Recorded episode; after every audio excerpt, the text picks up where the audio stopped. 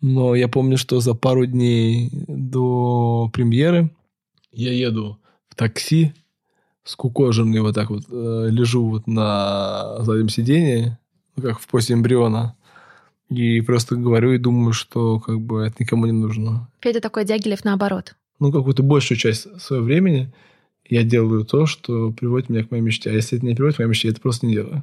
Федор, спасибо за спектакль. Это было... Спасибо, это моя работа.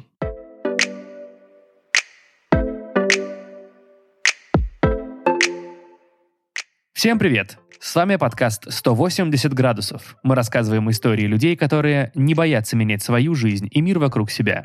У микрофона Костя Колосков. В скором времени к нам присоединится Аня Ковалева. А я напоминаю, что этот подкаст создан нашей креативной студией Brainstorm FM. Мы всегда открыты к сотрудничеству, поэтому если вы представитель коммерческой или некоммерческой организации, или у вас просто есть классное предложение, то пишите нам на почту 180 собака brainstorm.fm. Сегодня вы услышите интервью с импресарио Федором Елютиным, театральным продюсером, который первым стал развивать интерактивный театр в России. Благодаря его усилиям и хорошему вкусу до нас добрались удивительные проекты, зарекомендовавшие себя на Западе. Он адаптировал и создал спектакль «Променад Ремоут Москоу», шоу «Кандидат», спектакль «Казино Ложь», запустил танцевальные прогулки в парках «Пой, танцуй» и даже аудиопутешествия для двоих «Этикет». Как человек, никогда особо не интересовавшийся театром, стал основной фигурой в этой индустрии и, главное, смог построить успешный бизнес. Как он привез первый спектакль в Москву, о чем мечтает сейчас и какой видит свою роль в развитии театра в России. Чтобы ответить на эти вопросы, мы с Аней отправились в офис Феди на нашу первую за долгое время выездную запись. А все это стало возможно благодаря партнеру сегодняшнего выпуска – Яндекс.Кассе, сервису номер один для приема платежей в интернете. Если вашему проекту нужно настроить прием платежей, то через кассу можно организовать оплату любым платежным методом, например, банковскими картами, Apple или Google Pay.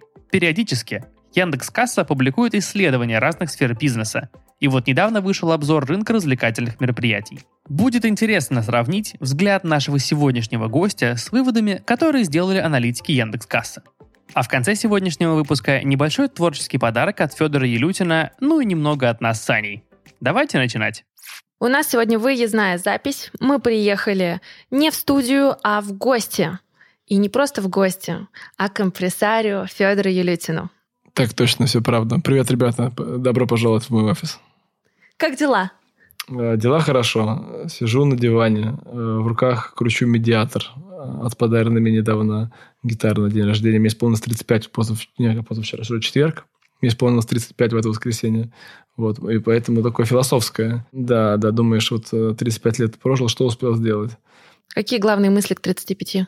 что жизнь очень нелинейна, что невозможно предугадать, э, что будет за следующим поворотом. В этом и самый большой страх, наверное, и в то же время самый большой интерес. Потому что когда знаешь все, не очень интересно. А когда есть какой-то э, неожиданность, элемент э, unexpected, где есть человек, есть непредсказуемо случайно, а где есть случайно непредсказуемо, там есть искусство. Вот, поэтому я всегда за знаешь, мы всегда ищем какие-то такие штуки, в своем деле, когда... Да, мы знаем, что мы хотим, но также мы ждем какого-то, знаешь, какого-то глитча, который происходит, и ты такой думаешь, вау. То есть ты даже сам не можешь представить, что это может быть, а в итоге ты из этого делаешь прием. То есть как, как научиться делать из дефектов эффекты. Угу. Поэтому нужно быть очень наблюдательным, смотреть по сторонам. И иногда, знаешь, там типа майку испачкал, там что-то думаешь, фа, что испачкал майку, потом смотришь, вау, как круто получилось. И так оставляешь.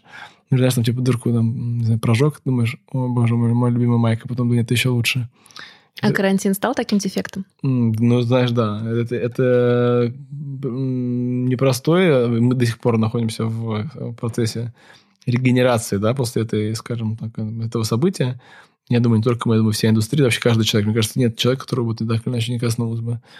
Вот, и поэтому мы достаточно бодро его прошли. И вот на самом деле мы вчера об этом думали, разговаривали и поняли, что мы за 4 месяца, которые, когда мы ушли, вот вышли, мы сделали 7 премьер.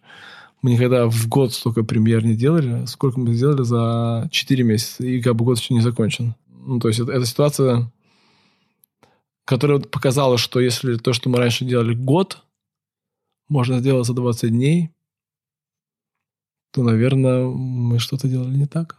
И, и поэтому вывод пандемии один у меня, на самом деле, что, как у Льюиса Керрола по поводу того, что нужно бежать очень быстро, чтобы вообще двигаться, стоять на месте, и очень-очень-очень-очень быстро, чтобы двигаться вперед. Вот мы двигались очень-очень быстро, и не потому, что нас кто-то ужалил, а просто мы это почувствовали, что сроки сжаты, непонятности ничего, ни, ни, ниоткуда, ну, все театры закрыты, ничего не происходит, там, не знаю, что YouTube показывает людям или Netflix, которые, в принципе, конечно же, были на взлете в те моменты, но мы поняли, что мы не можем нашего зрителя лояльного и который от нас чего-то, какого-то хода ждет, мы не можем его оставить наедине. Поэтому хотели и сами удивиться. Все, что мы делаем, мы прежде всего хотим сами удивиться и сказать, интересно, классно. Ну, интересно, у нас такое слово есть, interesting. Ну вот, если нам это интересно, то тогда есть вероятность, что нашему зрителю это будет интересно. И поэтому мы себя удивляли, и его удивляли. И нам это удалось удивительным образом. Я ничего, это может быть звучать нескромно, но я ничего более внятного, чем наш продукт онлайн, не видел. А я много чего видел. Я, ну, я, ну, я все видел, что было. И немецкий театр, и европейский театр, и, точнее, американский театр, и российский театр. Никто, никто не понял этого кода, никто не понял, как это работает. А, я могу раскрыть секрет. Давай хорошее шоу а, в онлайне, шоу с интерактивом. Если это интерактива нет, то это шоу живет 10 минут. И потом у тебя заваривается чайник, ты про него забываешь. И если ты даешь да, хотя бы даже иллюзию того, что человек чем-то управляет в этом спектакле, спектакле, шоу, не знаю, чем угодно, тогда успех, тогда success. А если нет, то, ну, сори. А, я, я, сори, мы тебя предупреждали. Они, они просто будут уходить. А в офлайне как? Там, там, там вообще там куда, куда более сложнее. Просто говорят, что после карантина все изменится, жизнь не будет прежней. И вот не перейдет ли вот эта фишка интерактива из онлайна в офлайн? Слушай, я последние шесть лет занимаюсь интерактивным театром. Все мои спектакли плюс-минус интерактивные, они иммерсивные вовсе. Вот, э, это путают люди понятия. А, а в чем разница между иммерсивным спектаклем и интерактивным спектаклем? Интеракция – это действие. То есть, чтобы что-то произошло, ты должен что-то сделать. Угу. Иммерсия – это создание некоторого environment, в котором ты погружаешь человека, где что-то он там, чувствует и а, понимает. Ну, в целом, у нас, честно говоря, нет ни одного иммерсивного спектакля. Только никому про это не рассказывайте, потому что я сам пишу на всех шагах, ну, иногда там подписываешь иммерсивно, но слово популярное – Всем понятно Всем уже. понятно. Где, что ты зовешь один на день рождения, неинтересно. У меня иммерсивный день рождения. О. Сразу явка... Когда? Я, ну, я, явка повышается. Вот, поэтому это все игра слов, а по сути у режиссера какая сделать задача? Управлять вниманием человека, чтобы оно держалось. Если ты можешь сделать так, чтобы внимание человека держалось максимально долго, значит, тогда ты можешь, это его профессия, управлять вниманием. Слушай, а ты вот себя видишь как режиссер я чувствую, я вижу себя как художник. До знакомства с Аней я не знал, кто такой Федор Елютин. Какой кошмар. Я я его застыдила тебе, сегодня. Тебе стыдно, надеюсь, или нет? Мне стало стыдно, когда, учитывая, что я знаю про Remote Moscow, я знаю да. про твои проекты. А ты знал или, никогда... или был? Не, только знал, к сожалению, только знал.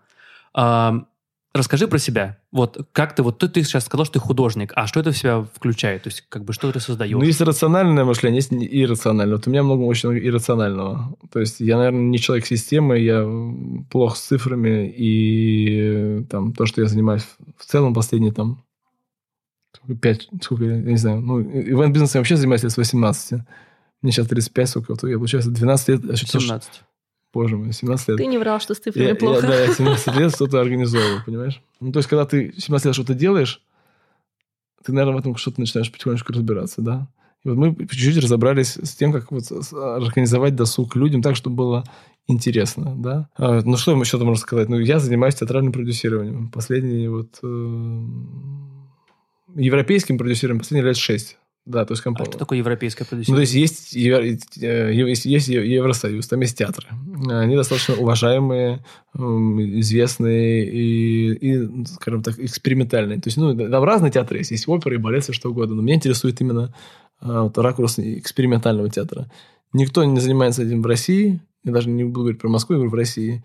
Люди привозят максимум спектакль там на 1, 2, 3 э, показа, потом спектакль с декорацией готов, потом он уезжает. Я делаю немножко наоборот, я привожу команду создателей в Россию, в Москву, э, нанимаю здесь кастинг, делаю артистов. Э, ну, понятно, что за 5 лет у меня уже есть оброс, я оброс уже такой, наверное, нашей семьей артистической, не знаю, нас, нас там может быть там человек, суммарно человек 100, да, и мы сейчас можем оперативно и мобильно решать задачи разного характера. Вот, и, и здесь мы строим декорацию, договариваемся с площадками, у нас нет никакого театра, это все... Эм... Федя такой Дягилев наоборот. Дягилев наоборот, все верно, да. То есть он возил отсюда туда, я отсюда сюда. Потому что ну, у меня возможность есть, желание есть прежде всего, возможность есть путешествовать, э, смотреть фестивали, тратить на это время. Я абсолютно супер фестивальный театральный человек, я знаю, как там вырвать билет, куда пойти, куда идти не надо, как понять по афише, что хорошо, что плохо. Но это для этого потребовалось время, там, сколько там, ну, там, 6 лет упорного путешествия. Там, там это, на этих фестивалях это место моей, собственно, силы, вдохновения. Там я ищу работы, там я знакомлюсь с э, режиссерами, с художниками вообще. И, и иду абсолютно с открытым сердцем, никак, не ожидая ничего. И, конечно же, много чего посмотрю дурного, неинтересного. А, как ты а, попал впервые на фестиваль? Кто тебя привез туда? Воля судеб. Я оказался в э, Авиньоне. Мы делали... Тогда, значит, были времена, мы делали такое шоу на Красном Октябре. У шоу Фантомаса. У нас там был э, клиент постоянный. Это в Шато де Фантомас. Шато де Фантомас, да, да, на Красном Октябре. Мы, такое, мы делали ночной театр, кабаре, варьете, там, с маленькими людьми, там, с женщинами. У них там вылетали птицы из разных мест. Ну, в общем, делали такой crazy кабаре. А ты был продюсером этого всего? Я был продюсером и ведущим этого шоу. Угу. Вот. И э, у нас был постоянно клиент, который захотел своей дочке в нашем стиле сделать подарок. Ей было, исполнилось 11 лет. Ну, то есть без эротических сцен, но тем не менее с таким вот, как бы, с фаном, с нашим подходом, с нашим вкусом, стилем. Такое детское кабаре. Детское кабаре, да. Мы сделали. Эм... 18 минус. Именно, 11 плюс-минус. Э, сделали это в Ницце. И когда мы нам покупали билеты назад, я сказал, ну, не покупайте нам билет на после мероприятия, дайте мы там неделю потусуемся. Они нам купили такие билеты, мне позвонил Юра Квитковский и сказал, что Федор, я вот приехал в Авиньон, такой интересный городок. Юра Квитковский – это театральный режиссер, очень крутой и известный. Да-да, вам, вам тоже надо пригласить его. Он же сейчас возглавил Росгос... Он возглавляет Росгострит, да. да. Высшее шарлатанство. Юра, привет. Вот, и э, мы купили билеты на поезд, сели на поезд и оказались через два часа в Авиньоне, и все было забито. Мы жили где-то на супер отшибе, и я увидел безупречный театр. И все, у меня началось Яна Фабра, 8-часового спектакля, потом Кейти Митчелл, потом Exhibit B, выставку, которую привозили в Москву на территорию с, э, про рабство.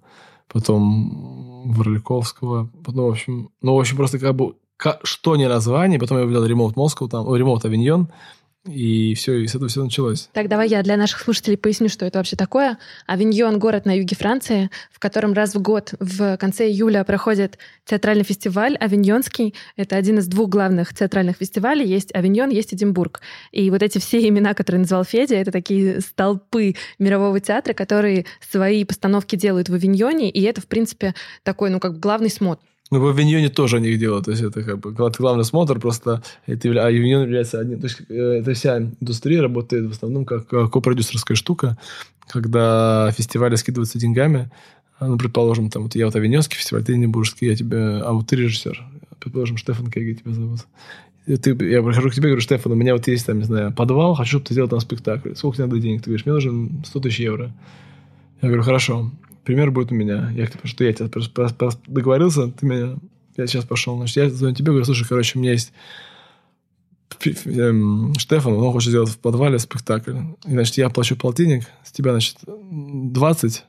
Найди, типа, еще кого-нибудь там, типа, на тридцатку. Ты звонишь еще, там, не знаю, там, Рурская триеннале, Манчестерская, не знаю, и, э, не знаю, фестиваль «Территория». И вот мы все деньгами скинулись, и учитывая, что я как бы главный продюсер, и все с ним работаю, создаю спектакль, а, и у меня правило, правило первой ночи. Вот пример будет у меня. Мы все соберемся, все продюсеры, режиссеры, мы выпьем, потусуемся. обнимемся, потусуемся, и потом, собственно, спектакль поедет к тебе дальше.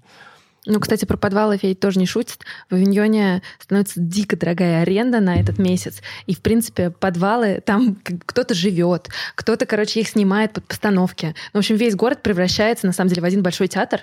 И, в общем, в подвалах тоже много чего интересного происходит. Да, в этом году, конечно, фестиваль был отменен впервые за 70, а, что-то 8, 5 лет, если не ошибаюсь. Вот, поэтому ну, это не новость, все, все отменилось в первый раз. Вот, поэтому... А вот остальные продюсеры, которые скинулись деньгами, они получают только то, что потом к ним приедет этот спектакль. И да, все. Да. Это секундочку, они не сделали свой взнос за создание спектакля, потом они должны еще заплатить фи а, за, за проигрыш его. То есть ты как бы... Это, это 100 тысяч смета. То есть ты, это чтобы ты, ты вышел на, на один раз и показал, предположим, на премьере. Вот за это как бы все заплатили. А потом, чтобы тебе привезли его, да, ты заплатишь меньше, чем как бы... Для чего это делается? Потом, когда мы показали на этих пяти площадках, приходит какой-нибудь, там, не знаю, там, Барселонский музей и говорит, я хочу себе это показать. И ему говорят, а для вас это будет стоить, не знаю, там, 50 тысяч евро, условно а ты заплатил свои 10, понимаешь, да? Потому что ты, был, ты купил это на, в начальном этапе. Но проблема в том, что ты никогда не знаешь, что получится. Mm-hmm. Ты можешь купить такого кота, что как бы на нее вообще скажешь, с ума сошел. Но мир искусства так живет, что всем все равно. Ну, то есть они вынуждены, не что вынуждены, они просто так делают, они так, они так живут. А потом музей должен это отбить, по сути, эти свои там 50 тысяч евро тем, что билеты продаст. А, нет, у них тоже такой задачи нет. У них есть спонсорские деньги от государства, а, окей, все, фондов и так далее. Ну, продадут они там билетов, там, ну, не знаю, Насколько, насколько ты... Это, это а ты в этой вот структуре, получается, ты Я тот самый музей в Барселоне, который приехал, только я не музей в Барселоне, а я вот индивидуальный предприниматель. Который, захот... который увидел классный спектакль. Да, который я, я не имел никакого отношения к созданию этого спектакля, тем самым я не рисковал. И я говорю, я согласен на 50 тысяч евро, хорошо, окей. Потому что мне он понравился, да. я плачу... Я, да. Я посмотрел таких 20 спектаклей, вот 19 паршивых, один хороший беру. Но при этом ты привозишь его в Москву и адаптируешь под, Россию, ну, под да. Москву, условно. Да, вместе с ними. Ага. Слушай, а ты когда первый раз оказался в Авиньоне, ты сразу, ну, я не знаю, что-то почувствовал, понял, что это круто? Просто интересно, ты до этого вообще был связан с театром? Или ты занимался... Копа в огне, в смысле, конечно же. Я, я был продюсером спектакля «Копа в огне». Как раз с, Квитов... с Квитковским вот вместе. Да. Собственно, Юрий Квитковский явился моим таким проводником в этом мире. Я, да, конечно, я копов сколько я год, год три, наверное, делал их подряд. Вот. И, конечно же, ну, я, у, меня, было какое-то представление, но я никогда не был на театральном фестивале, я ничего не знал про это. А помнишь вот... вообще ощущения первые? В Авиньоне? Ну, я просто понял, что это какая-то очень большой, а, ну, на самом деле маленький, но как бы очень сложно сочиненный, с улочками, и это, это, это, тот город, где хочется действительно потеряться. Потому что там потеряться можно просто за секунду, потому что, как бы, ну, то есть, настолько... Так... Я до сих пор, то есть, я знаю там какие-то рэперные точки, там, центральная, там, это улица, а, там рынок, дворец, и, папский. папский дворец, там, но в основном я каждый раз думаю, блин, мне просто повезло, понимаешь, дело в том, что я оказался на такой программе, то есть я ничего круче потом не видел, я там уже был после этого пять раз, угу. но это было вау, это было просто, ну, ну, то есть я потом, я, конечно же, познакомился с артистик-директором, кто это делал, с техническим директором, с человеком, кто занимался продукциями, просто понял, что это, ну, а, крутейшая команда. Потом эту команду убрали что были, были какие-то политические изменения, и я просто видел, ну просто это было, я не знаю, я, я, я, мне очень жаль, что никто этого больше не сможет пережить в таком виде, но это было просто, ну, непередаваемо, потому что такой вкус, такое качество и такое все разное. Ну, то есть ты просто приходишь, ну, а все разобралось. Я, я сейчас понял, все будет вот так. Приходишь на спектакль следующий, думаешь, вау. Приходишь, а приходишь на следующий спектакль, а там вообще все по-другому. И ты думаешь, ну откуда у вас столько фантазии, где вы все это берете, как вы это черпаете? И, конечно же, я хотел во всем этом разобраться. И вот тогда ты увидел ремонт там первый раз? Да, да, это был, видишь, август, это был июль 2000, если не ошибаюсь, 14 года, 14 года или 13 -го. Слушай, я когда была давно на твоей лекции, еще на Красном Октябре, и ты рассказывал про то, что ты а, написал письмо продюсерам, и они тебе ответили через полгода, или как-то так? Нет, полгода нет, ты немножко перепутала. Я полгода после того, как я, я посмотрел спектакль, я решил написать письмо. А, ты полгода а, думал? Я полгода думал, да. А То почему есть... думал так долго? Ну, потому что я занимался другими делами, у меня был а, театр Фантомаси, мы это делали, это было важно, я думал, что это как бы то, чем я должен заниматься, и как бы... Ну, то есть мне было чем заняться. Ну, и как ты думал, блин, ну, как бы, ну, ты никогда этого не делал. Я никогда не делал какие-то там ну, я никогда, ну, я никогда не, я не представлял, как вот... Э, как это работает. Как это работает, да. Не, мне как раз супер понятно, почему ты не писал. Мне непонятно, почему в какой-то момент ты все-таки решился написать. Не знаю. Просто вот что-то как-то идея пришла, и ночью я сейчас, помню, лежу в кровати, открываю компьютер, нахожу в Фейсбуке режиссера этого спектакля Штефана. Это ну, легко было найти его. Говорю, hello, вот я из Москвы, давайте это привезем в Москву. Закрыл компьютер, а он мне с утра открывает, он уже ответил. Я думаю, фак. Тебе же придется, тебе же придется делать все это. Вот. Ну и так все получилось. Через год мы это сделали. Но, дол- но я долго, долго запрягал. А ощущения после первой премьеры помнишь? Это не для эфира, это что там такое было? Да, Я нормально, не- у нас демократичный эфир, Я думал, я думал... Можно все. Я думал... Я, нет, знаешь, я не, не, ну, не буду сейчас врать, я не помню. Ну, я, я, я полагаю, ну, есть фотки, там на этих фотках я выгляжу счастливым человеком. Но я помню, что за пару дней до премьеры я еду в такси, скукоженный вот так вот, э, лежу вот на заднем сидении, ну, как в позе эмбриона. И просто говорю и думаю, что как бы это никому не нужно. Это какая-то, это полная, это какая-то, это глупость.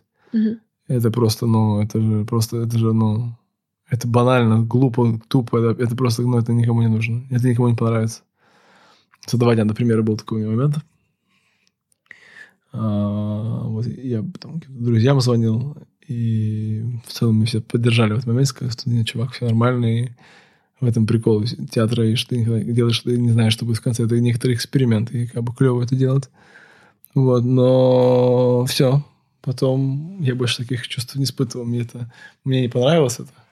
А, и я просто понял, что... Не понравилось, что не испытывал чувств? Нет, мне не понравилось, что я испытывал такого рода чувства. Что, ну, я, то есть я настолько усомнился в, своей, в своем замысле, что, ну, знаешь, это как на скейтборде. Ты когда, знаешь, ты прыгаешь с рампы сверху, дропаешь, называется, вниз. Ты как бы, когда уже дропнул, ты не можешь в середине как бы этого обрыва передумать. Ну, потому что ты просто сломаешь себе всю ногу и так далее.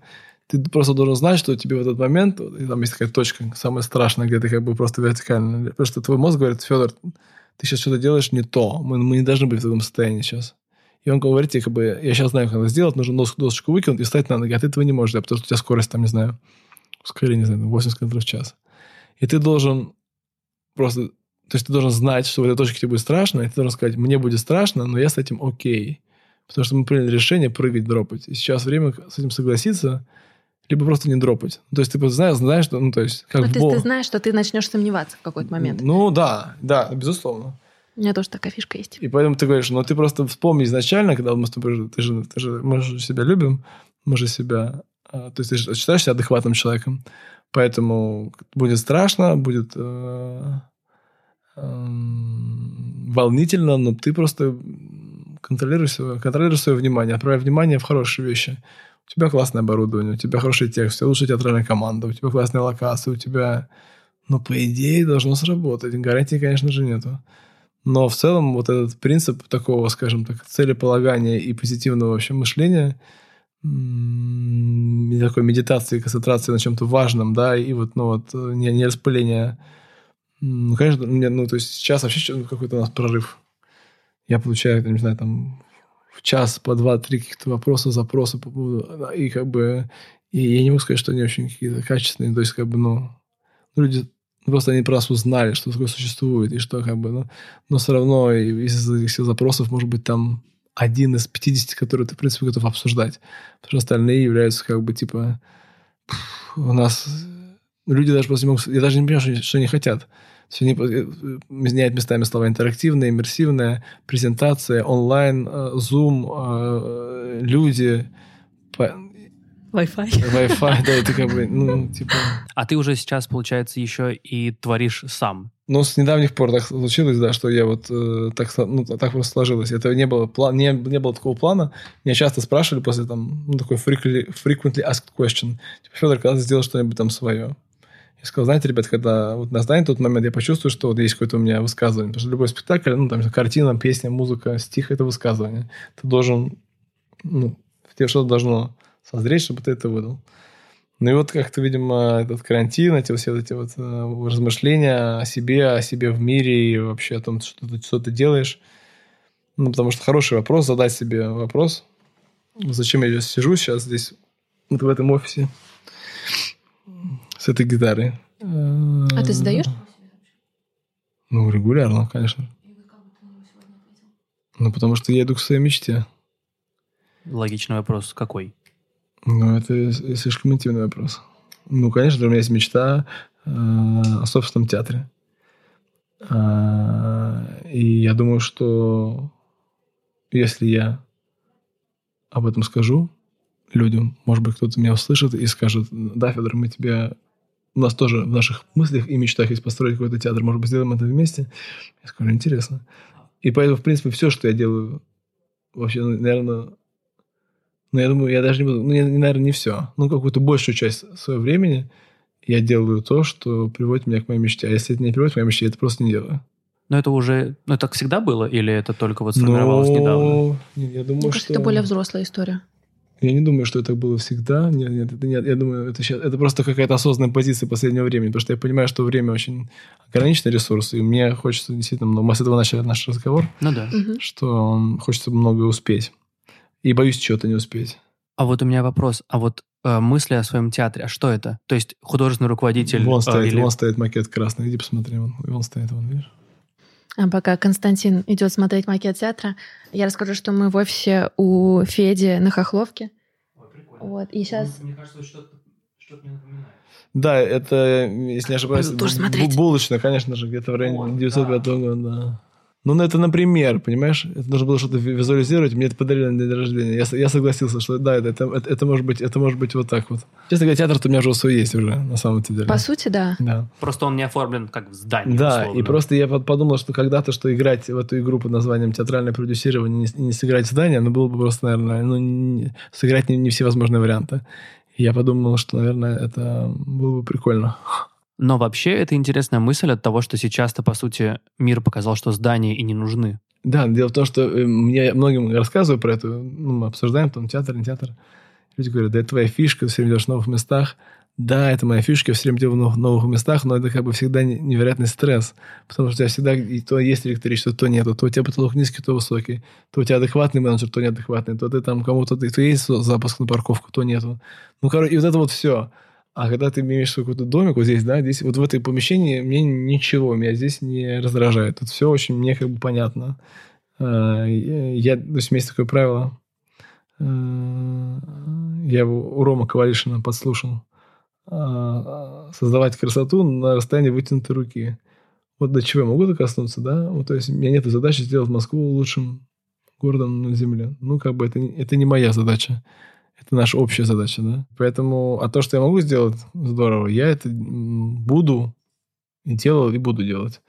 Потому что, мне кажется, это правильно. И мне кажется, если каждый так человек будет мыслить, у каждого будет, э, не знаю, там, чистая постель, чистый унитаз дома, полы и ручка дверная, потом, возможно, под подъезде пропылесосит, а потом дальше, потом так дом, потом улица, ну и так далее. А, И произойдет какая-то, ну, это японское мышление людей. Когда ты н- ничего-то не ожидаешь там, да, а делаешь это сам. Потому что вообще хорошая идея, что каждый человек может делать все сам. Ну, Это мне- про ответственность. Про то, что ты признаешься, что это твоя личная ответственность, и следишь за этим. Exactly. Мне просто интересно, Федя, который запускал ремонт, там, не знаю, сколько, 6-7 лет назад, и Федя сейчас успешный театральный продюсер, у которого нет своего театра физически, но, по сути, он есть э, в онлайне и везде. Да. Это что между ними общего, а что изменилось в твоем каком-то мироощущении? Наверное, многое что поменялось, потому что вот, э, ну, мы вместе с Лешей Киселевым, очень моим близким, Театральный критик. хорошим И- другом, он режиссер, он же и, режиссер, и- да. и драматург, и, в общем, кто он только, не, И кем всё. он только не является, да. Мы написали книжку с Лешей Киселевым под названием «Ремонт мозгу. Как зарабатывать на впечатлениях». Она где-то здесь. И когда дело в том, что мы, ее- нам нужно было уже сдавать ее, мы очень долго ее делали, старательно. И нужно было уже сдавать ее, и она пошла в печать. Я уже к этому моменту с многими вещами в ней был не согласен. Ну, просто не согласен был. Прошло какое-то время, я уже еще с большими вещами не согласен. С какими-то я утвердился, с какими-то нет. Ну, отдай нам пример. Ну, предположим, в книжке есть такая глава, я говорю, что хороший продукт не нуждается в рекламе. Я заблуждался. Потому что в том году я потратил там около 2 миллионов рублей на рекламу в ремоут, и это дало, там, не знаю, выручку тоже знаю, в 20 миллионов. А я никогда этого не делал раньше до этого. Раньше само собой продавался, поэтому все было как бы такое очень low. А поэтому... А почему Можно ты решил поставить продавать звездочку. рекламу? А потому что мне друг так посоветовал. Он сказал, Просто что... попробуй. Да, да. Ну, я, я сказал, что у меня есть такая идея, хочу продаваться как в первом сезоне, потому что в первом продавали очень много, потом меньше. Все время мы продавали нормально, но на по нисходящей.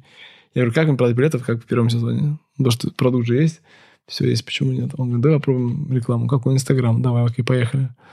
Это мой был друг очень близкий, и мы с ним, у нас- мы с ним замазались. Я сказал, что если я продам больше, чем 10 тысяч билетов, а ну, то, то, то, что мы продали в Он первом покупает тебе сезоне, театр. Нет, я говорю, какая мечта есть? Он говорит, есть какая? Он говорит, у меня ролик с мечтой. Я говорю, хорошо. Значит, мы пойдем в свою сумму, выберем тебе ролик. Мы пошли в сумму, посмотрели их, потом повизуализировали. Вот. Ну и вот где-то... Ну, время демонстрировать роликсы. А не у меня роликсы, у него я ему подарил в октябре. А, ты ему подарил. Да. Он мой друг, мы решили не ввязываться в одиночные отношения, а, а у него, у него такая мечта маленькая осуществилась. Вот. И для меня это все, ну, это же игра. Это же игра. Ну, игра, что ты подразумеваешь под этим? Ну, ты вышел в баскетбол поиграть. Так. Выиграл ты проиграл, насколько это важно?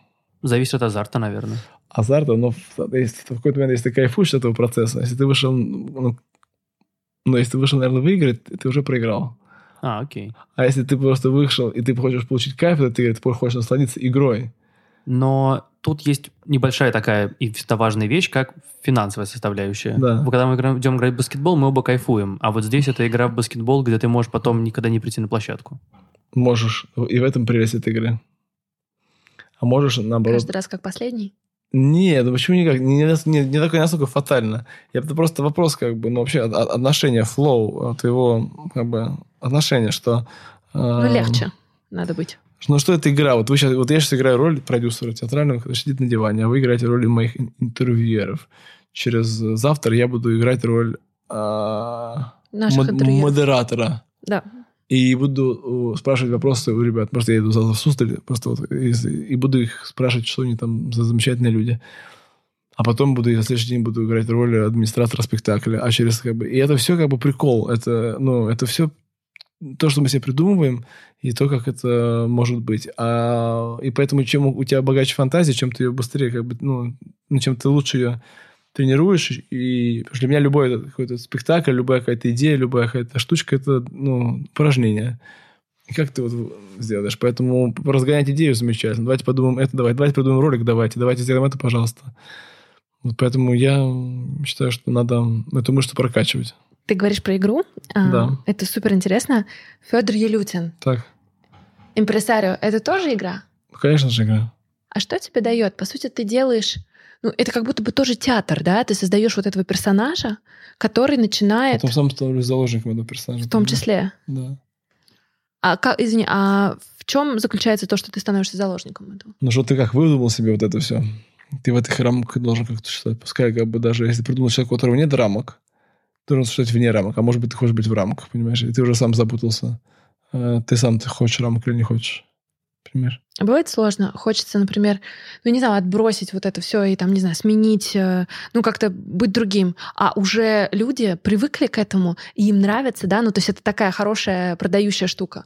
Да я уже к этому, я, это уже, это, это, это, все, это все, конечно, такие мысли были, и все, все эти волнения на этой почве тоже были. Но это просто уже я прошел дальше этого ситуации. Я уже просто делаю свою работу, которая у меня просто получается. Вот и все. Надо просто знать, что ты умеешь делать. Я знаю, что я умею собирать людей, я знаю, что я могу создать продукты, упаковывать. И ты просто включаешь их. это в нужный момент. И я просто, ну, то есть это просто моя работа, да, то есть Федор, спасибо за спектакль, это было, спасибо, это моя работа. Просто для людей не из мира творчества все, что связано с э, тем, чтобы творить, кажется чем-то мистическим. И даже люди не то чтобы воспринимают это как работу. То есть, условно, если ты работаешь вообще в другой сфере, кажется, что это поле, там, не знаю, где происходит, это там оно действительно происходит, но условно кажется, что это не для всех. Вот это тебе... вообще не для всех. А кому нельзя, кому можно? Как тебе кажется? Всем можно. Всем можно? Всем можно, но это не для всех. Вот такая ситуация. Понимаешь? Почему не для всех тогда? Ну, потому что не все могут э, э, из-за воспитания, из-за своей среды просто быть восприимчивым каким-то объектам искусства. Ты должен быть очень open-minded э, человеком, человеком с открытым сердцем, восприятием, чтобы ну, быть окей со всеми. И с черными, белыми, и красными, и синими, и такими, и сякими. И со всеми. Я надеюсь, что мы сейчас... Да и ладно. Ну, в общем, принимать всех людей, какие бы, какие бы они ни были. И если ты можешь, ну, прежде всего, принять других людей, ты должен принять себя. И вот когда ты принимаешь себя, и ты начинаешь любить себя, ты начинаешь любить другого человека, и ты, а у нас же люди, видите, нас так, ну, нас так воспитывали, не было никаких знаний особо на эту тему. 90-е плюс было, потом кризисы. Э, мы все, ну, не знаю, большинство людей выживало просто, и не было, ну, для детей дела-то. Сейчас, наоборот, э, люди стали слишком много внимания уделять детям. И hey, фраза «Hey, teach your kid leave the kids alone» как никогда актуальна. Но... В какой момент ты принял себя? То, да, это, да, это, да, это, это, это, это просто процесс. Ты просто в какой-то момент ты просто начинаешь задавать какие-то вопросы правильные, типа серии «Ты я вот здесь сижу, зачем я сижу?» А вообще, а зачем я вот занялся этой деятельностью? Что она мне приносит? Она мне приносит нет, это окей. А тебе зачем это нужно? Тебе что, этого не хватает? Да, окей, не хватает. А почему? А где это было? А почему тебе это кажется важным? А это вообще, это можно как-то восполнить? Это может когда-то вообще быть? Тебе, этот колодец можно когда-то залить? Но когда ты начинаешь какие-то делать выводы, ты просто понимаешь, что есть какие-то вещи, которые нам просто, тебе нужно просто принять. А, тебе нужно много простить, и ты должен сам многих простить и многие должен попросить. Ну, в общем, это сложнейший, сложнейший путь встречи с собой. И спектакль, собственно, последний, который я сделал, он называется, он, у него рабочее название было «Встреча с собой». Потом мы переделали это под названием «Мы выйдем с собой погулять в лес». Строчка из Удинского. И на самом деле это такой спектакль, ну, такой э, чекпоинт э, моих мыслей, переживаний и умозаключений на эту тему. Вообще, что такое быть э, спектакль для, для тех, кому есть 30, и тех, кому далеко нет 30. В общем, спектакль о тех вопросиках, которые есть в нашей голове, которые мы крутим так или иначе. А там, может быть, э, кому-то покажется инфантильных, но тем не менее детских, но важных. И эти вопросики, которые не были отвечены. И потому что они кажутся какими-то, ну, типа, не очень уместными и так далее. На самом деле, ой, более чем уместные, более, и есть вопросы, на которые просто нужно ответить. Если ты на них не ответил в какой-то момент, а ты на них, если и они, и они есть, то у тебя будет какой-то момент перекоса. В какую сторону? Не знаю, у каждого по-разному. Поэтому разное просто на всех по-разному действует. И об, об этом мы, собственно, и фантазировали. И это тема, которая действительно меня волнует, которую, собственно, я собираю через свою работу, через свой путь. Это же путь, я это познаю. И вот когда я дошел до какого-то этапа, вот этот этап можно послушать в спектакле. И мне это кажется важным. Потому что, мне кажется, надо делать такие вещи из спектакля. Ну, и писать работы или сочинять, которые кажутся тебе важным. Вот мне кажется, вопрос поиска себя и наладить баланс с собой, это вот э, важнейшая штука, потому что без этого ну, ты с трудом сможешь качественно вообще взаимодействовать. Не, знаешь, не, не формально, а вот э, по сути. Да, ты же можешь там по-разному общаться с людьми. Ты можешь кому быть да, т, т, т, т, т, т, а можешь ну, открываться больше, быть честнее, да, наверное. Да, быть честнее, да. Быть откры... ну, да, открываться. И после этого э, и не бояться этого, тогда, что как бы что тебя кто-то не так поймет и так далее. Потому что ну, главное, чтобы ты сам был э, в, в балансе с собой. Потому ну, что такой долгий путь прихода в этот баланс. Ну, и главное, не вечный баланс еще. Я думаю, что это путь бесконечный, честно говоря. Это как на маневрирование на фитболе, когда всегда можешь свалиться, но ты вот так пытаешься Конечно. держаться. Да, весь, да, чтобы, чтобы стоять, ты как бы, это может быть даже быть незаметно, ты всегда должен быть в тонусе. У меня был вопрос, а, если возвращаться к тому, что воспринимать, в принципе, проекты и вообще такую деятельность как продюсера, как игру, то я обычно такое слышу от людей, которые, в принципе, уже многого добились, и их проекты реально успешные, и они стали известными. А вот когда ты только начинаешь, это тоже в принципе, такой игровой процесс? Ну, э, когда я говорю про подход вообще к жизни, к деятельности как к игре, я, наверное, имею в виду тот смысл, что вкладываю в тот смысл, что нужно поражение э, не отличать от побед, что это все неизбежно, да, чтобы э, в боксе научиться бить, ты должен очень много раз пропустить. Ну, просто это нормально, да, и ты должен научиться, научиться терпеть. А, и это не происходит за день, за раз, за один удар. Ты должен очень много получить по голове, чтобы вообще как-то ну, разобраться, что нужно делать. Ну, как и какая разница между мастером и учеником, что мастер э, столько раз совершал ошибки, столько раз он делал не так, что ну, вот он, наверное, в какой-то момент стал мастером, да, и поэтому, когда у вас ну, прорывает трубу дома, вы не хотите видеть э, практиканта, вы хотите видеть человека, который видел тысячи труб, и знает, что вот такая хорошая, э, такая не очень, и опять-таки же даже после этого он может совершить ошибку очередную, тысячу, тысячу первую. Вот и поэтому играть вообще, вообще если есть какая-то игра, то становится интересно. Ну, посмотрите на детей, да? А если игровой какой-то механики нет, то значит э, они теряют очень быстро свое внимание. Поэтому мне кажется, что э, если ты playful и твое отношение к жизни такое, мне кажется, просто так проще. Просто проще. А зачем усложнять э, то, что и так, в принципе, не самая простая ситуация. Но то, что мы вообще живем и созидаем, и что-то можем вообще общаться и как-то делать какие-то штуки в этом мире, почему-то в это время, и вот почему-то кто, кто, кто что, это вообще уже великолепная вещь. То есть это вообще это супер дар, да, что мы вообще существуем. Ранее в этом выпуске мы упоминали исследование рынка развлечений и театров, сделанное Яндекс Кассой. Конечно, пандемия сильно ударила по отрасли. Так, например, количество людей, купивших билеты в апреле, оказалось в пять раз меньше, чем в начале этого года. При этом наблюдается стабильный рост средней стоимости посещения развлекательных мероприятий. Билет в августе стоил почти на четверть больше, чем в августе прошлого года. Аналитики ожидают, что всплеск активности должен прийтись на осень, потому что все засиделись дома и ждут новых премьер. Давайте послушаем, что Федор Елютин скажет об индустрии и о том, как импресарио быстро адаптировался к новой реальности. Знаешь, мне еще интересно спросить э, твой взгляд на то, что происходит сейчас в индустрии театров и развлечений, потому что мне кажется, что ты разгадал немного такой секрет, потому что, учитывая, что все практически театры ушли на карантин и все у них прекратилось, ты быстро переформатировался и ушел в онлайн. Вот как вообще твой опыт в этом? Слушай, ну просто надо э, наблюдать за поляной происходящей и быстро реагировать на это. Если ты быстро реагируешь и можешь быстро поменяться. Ну, понятно, что у меня компания небольшая, маленькая, там, да, у нас там сколько, 10-12 человек. А, мы не какой-то «Газпром», да, понятно, что у них там какие-то изменения, протоколы меняются гораздо сложнее. И мы здесь мобильная группа, да, реагирования. И в этом наш плюс. Да, у нас каких-то нет других ништяков, которые есть у них, но вот с точки зрения поменяться, мы, ну, то есть мы, ну, ну где мы там, не знаю, там, театр нации, где там работает, не знаю, там 300 человек. Когда же, конечно же, им сложнее. У них зарплаты, контракты, а, вообще планы, планирование на 2-3 года вперед. У нас все гораздо ну, меньше, фокус, оптика другая. И ну, мы по-другому управляем, по-другому менеджерим процессом, поэтому нам было просто проще. Было страшно, когда все прикрылось? Да нет, не было страшно. М-м.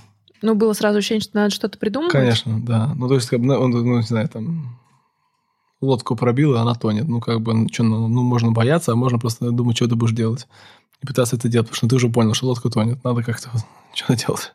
А вам удалось по количеству, условно, зрителей э, выйти на те же показатели, что у вас были в офлайне? То есть онлайн позволил ну, вам расширить это все? Ну да, да, мы, конечно, мы привлекли новую аудиторию, другую, свежую для нас, интересную. И они рассказали им про наш офлайн проект, на который они сейчас ходят, и поэтому, конечно, это была синергия. Или синергия, как правильно сказать? Катя? Синергия или синергия? синергия. Это была синергия. Это было красиво. Тут еще тоже такой вопрос. Э, мы недавно видели, что сейчас, получается, вообще сильно взлетели стоимости всяких так, мероприятий, mm. там, театров и прочее, просто потому что они пытаются как-то свои минуса закрыть. А вот как у вас дело обстоит? Потому что он, онлайн для меня, он как бы должен стоить, по сути, дешевле. Вот как вообще вот эти вот финансы? Я просто человек из финансовой сферы, поэтому все это угу. интересно, как это работает. Мы сейчас вообще ушли от, от онлайна, потому что у людей глаза на лбу от этого зума. Замечательно. Но просто мы сейчас, мы сейчас продаем B2B продукты, наши ремоут корпоративным клиентам, по танцуй корпоративным клиентам, ну, то, что наши танцы в парке Горького и на ВДНХ. Наша задача сейчас продавать офлайн проекты Да, это достаточно, достаточно сложно, потому что по политике многих компаний они запрещают людям собираться вместе. Но есть те, которые не против. Поэтому наш фокус сейчас на продаже именно офлайн мероприятий. Прикольно, то есть вы переформатировались, ну, это было мы всегда, мы всегда это делали, мы всегда, это модель нашей компании. Мы на корпоративах зарабатываем больше, чем на билетах. А есть такое, что людей привлекать сейчас сложнее, потому что, во-первых, они боятся, во-вторых, как бы у всех денег меньше, поэтому... Мы сделали дешевле билет просто. А, вы понизили да, стоимость? Да, снизили, конечно со всеми, с кем общаюсь из театральной тусовки, слышу эту фразу всегда. Театр — это не про деньги. денег в театре нет. А, и говорят, ну есть исключения. Федя Елютин. Да. В чем секрет Федора? Ну, просто мы много работаем и Ну, пробуем ответ, э, Вань. разные штуки, вот и все. Нет никакого вообще секрета. Мне кажется, любой секрет, что люди должны просто много трудиться. Есть люди, кто... Ну, может быть, в том, что ты подходил к этому изначально как к бизнесу в том числе. Слушайте, ну я предприниматель, из- ну, по, по- то есть я никогда нигде не работал, я никогда не получал зарплату, да, для меня ситуация, что как я поработал, так и заработал, она а, ну, адекватная, да, это риск, но когда ты живешь в этом риске там, последние там, 15 лет или сколько там, 17, ну, это уже становится нормой, да, то есть у меня были моменты, что у меня было там, не знаю, там, тысяча рублей в кармане, и как бы все. И все как бы вот у тебя. И потом как-то все управляется, кто-то приходит, ты что-то придумываешь. Слушайте, ну это, не знаю, это опять, конечно, вопрос игры там, да? Ты вы игрок или нет? Там, да? Вы любите смотреть за футболом или играть? Я вот играть. Смотреть не люблю, вообще футбол не люблю, честно говоря. Но метафора понятная. Да, метафора. Вопрос подхода. Подхода, отношения, внимание. Ну, то есть, если ты хочешь заработать, то ты можешь это сделать в любой индустрии и там, где обычно денег нет тоже. Потому что если вы хорошо делаете свою работу, то, вот, не знаю, то вот вы хорошо убираете, моете полы. Большая вообще проблема. Я могу побыл полы, помыть полы качественно. Вот если вы научитесь мыть полы, вам, у вас будет не отбоя, отбоя от клиентов не будет. Наш подкаст слушают люди, которые очень хотят изменить свою жизнь, слушают истории наших гостей, вдохновляются, но пока ничего не делают. Совет от Феди всем, кто очень хочет перемен, хочет э, свою жизнь преобразить, но пока боится. Прекратите всех слушать. Не делайте этого. Никого не слушайте. Что слушайте себя? Ходите в лес, выключайте телефон и гуляйте 4 часа в Сокольниках и Мещерском парках. И вот просто чувствуйте, что вы хотите, что у вас там происходит. Это, это не то, что не надо идти в лес и думать, а что я хочу, кто я такой, что мне нужно, как быть. Нет, просто гуляйте, просто созерцайте, наблюдайте за происходящим, наблюдайте за собой, наблюдайте, дышите, медитируйте, не знаю, ешьте больше зелени, фруктов, овощей, но как-то просто пытай- пытайтесь делать то, что вы не делали до этого раньше. Ели сахар, не ешьте. Не ели мясо, попробуйте поесть. Не едите мясо, не едите. Не пили воду с утра, пейте. Не принимали холодный душ, начните принимать. Любите в баню, сходите в купель ледяную. Просто пробуйте разные штуки и смотрите, что с вами будет. Потому что если вы все время будете делать одно и то же, у вас будут одни и те же результаты. Поэтому пробуйте играть левой рукой в теннис. Попробуйте играть, вообще пробуйте играть. Не знаю, там, сходите на тренировку, пробегитесь. Болит колено, э, поприседайте. Неинтересно, э, не знаю, сложно вам читать книжки, слушайте аудиокнижки, засыпайте, э, общайтесь с людьми, кто читает книжки, узнавайте, что они там узнали. Ну, просто надо все время как-то что-то делать, пробовать новое. И вот, мне кажется, в этом и есть смысл вообще, ну, смысл жизни, что-то новое пробовать. Э, И вот когда ты что-то пробуешь новое, ты что-то для себя и себя в этом узнаешь, и себя находишь в этом. Потому что, ну, если ты не попробуешь, я вот, моя позиция лучше попробовать, пожалеть, чем не попробовать и не сделать этого. Потому что я знаю очень большое количество людей, которые почему-то чего-то испу- испугались, почему-то какой-то нужный момент не подошли кому-то, или чего-то постеснялись, подумали, что они не так выглядят, или что их не так поймут. Но это не важно все. Важно просто играть свою игру, все, и вовлекать в эту игру окружающих. Если им это будет интересно, вам всем будет классно. Вот. Наверное, такой совет я дам. Кайф. Круто. Спасибо большое. Спасибо большое. Спасибо вам. В этом выпуске 180 градусов Федор исполняет свой концерт. Да, я мечтал об этом, реально, исполнил мечту. А ты знаешь вот эту? I'm a creep, I'm a... Мгм. нравится эта песня? Да, мне нравится. Мне кажется, Федя хорошо получится. Как, как На ее? каждом- Creed, да? Крип. Creep. I'm a creep, да. каждом караоке, на каждом I'm рождении a поют, creep. да. Ну, офигенная. When you were here before, look in your eyes, you're just like an angel. Your skin makes me, а, не так, your, your skin makes me cry. like a feather.